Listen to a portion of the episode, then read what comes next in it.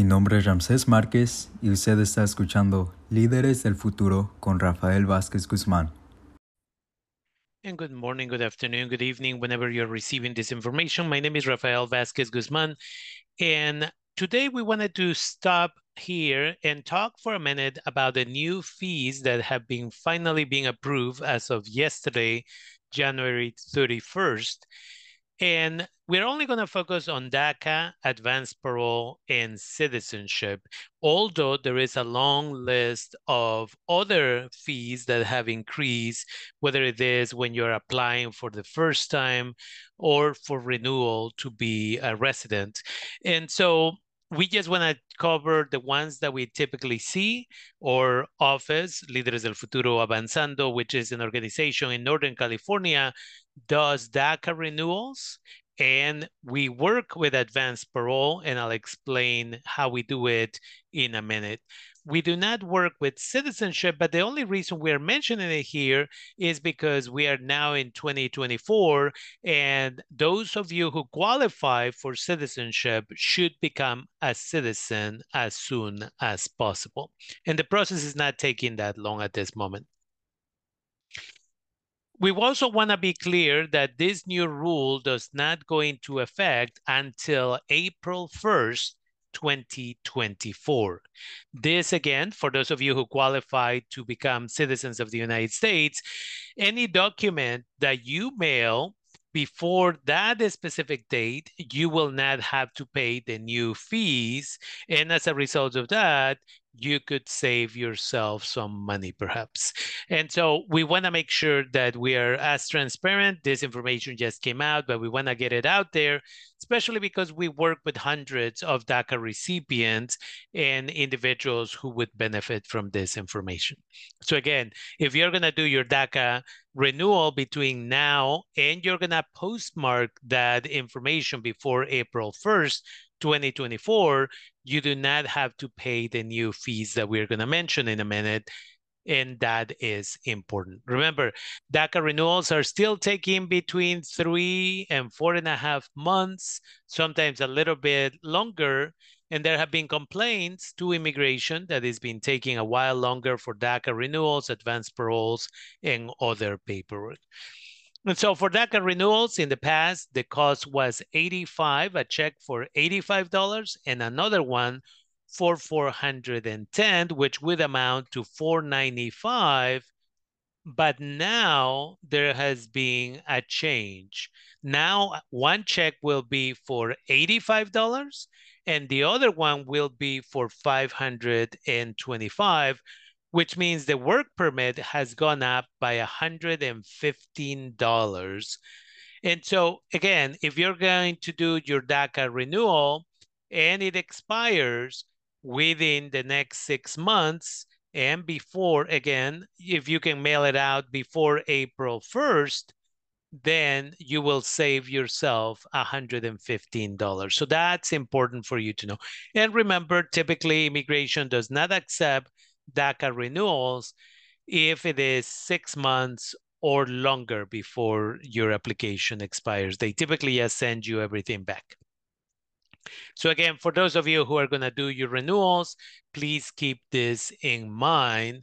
And again, our organization, Líderes del Futuro Avanzando, does DACA renewals typically every Saturday by appointment uh, are starting at about 3 p.m. And again, we do it at our office here in Santa Rosa, California. For those of you who are in Sonoma County or in the surrounding areas, we do the paperwork for free. We do welcome, as a nonprofit, we do welcome donations, but we don't charge for that.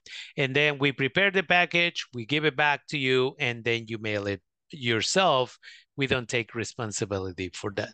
And we also do not cover the fees. We know that in California, until December 31st, there were some nonprofit organizations, some agencies that had funding from the state to be able to cover those fees. Our organization does not have that privilege at this moment. And then for advanced parole, typically the cost is 575 And again, the cost is going to go up to $630. And again, when the government was having these listening opportunities, many people voiced concern for both advanced parole and DACA renewals that this type of increase would cause hardship for those individuals. And unfortunately, immigration responded that because DACA specifically is not some type of guarantee program, um, this increase is not taken into consideration. And that's why they refuse to create a possible fee waiver for DACA renewals.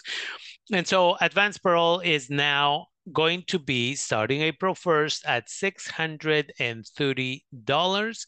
Again, an increase of $55. So for those individuals who are going to travel with us this March, we already, we're going to take 47 people, hopefully, to Mexico City. Or paperwork went out already in November. You are not affected. And for those individuals that we are going to be taking to Mexico City in, at the end of July, your paperwork needs to be mailed out February 1st. And as a result of, excuse me, March 1st. And as a result of that, you will not be affected by this change. And so we want to make sure that you know that those opportunities exist. Advanced parole has three pieces to it. And we're going to create another video about the specific advanced parole program that we create we created with Líderes del Futuro and how it works. And that should be available in a week or so and we'll put information about where you can find our information on our YouTube channel or Instagram, Líderes del Futuro, and other places. But again, for those individuals who are going to mail out their paperwork before April 1st, you will not have to pay the new fee. And it is important also to know that, again, advanced parole paperwork is not done online for people who have DACA. Uh, we know that about three weeks ago, people were calling and they had been told multiple times for advanced parole as an emergency. They had been told multiple times they needed to submit their documentation online, otherwise, they wouldn't qualify for an emergency appointment. And then after advocacy was done, immigration admitted that some of their employees were new and did not know the rules. But again, if you're going to do humanitarian advance parole, work-related advance parole, or educational advance parole before or in the summer maybe, um, you can submit your paperwork, which is taking about four and a half months to get it approved.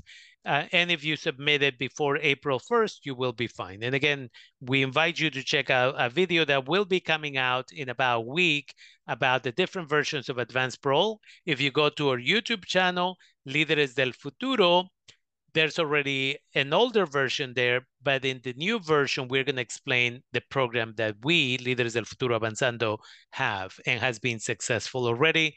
In September, again, we took 24 DACA recipients. And then for citizenship, the cost will be different, either 710 for people who submit their application online or 760 for people who submit their application via paper, and this includes the biometrics.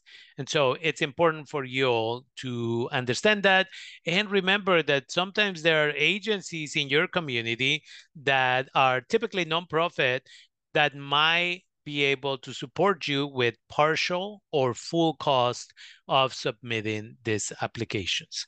Again, we want to make sure that those of you who qualify to become citizens, that you go through the process is taking less time than before. And the hope is, and we know that this is happening, where you go to your citizenship appointment, it's an interview, and right as you finish, if you qualify for citizenship, they say, hey, we have an event happening for you to take the oath right now, and then you will be a citizen, and then you immediately can begin the process to vote. So again, keep that in mind.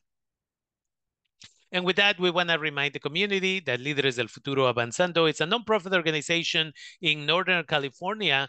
And as I mentioned before, we have a program called Sanación y Cultura, Healing and Culture, where we travel to Mexico City and eventually will expand to other states in Mexico. And eventually, we hope to other countries in Latin America. And we collaborate with governmental educational uh, programs in Mexico City, which includes the National Institute of Psychiatry, the National Institute of Anthropology, and several other places. Again, uh, very descriptive. A video will come out with more information. On Friday, and this is going to be February 2nd. We are going to do our last orientation for the July trip to Mexico City, which is going to last from July 20th until July 27th. If you want to sign up and you're receiving this information again, maybe that Friday, uh, please follow the link, sign up. You'll get a link to participate in the orientation. And if you determine that you qualify to participate on this, you will be traveling with us to Mexico City in July of 2024.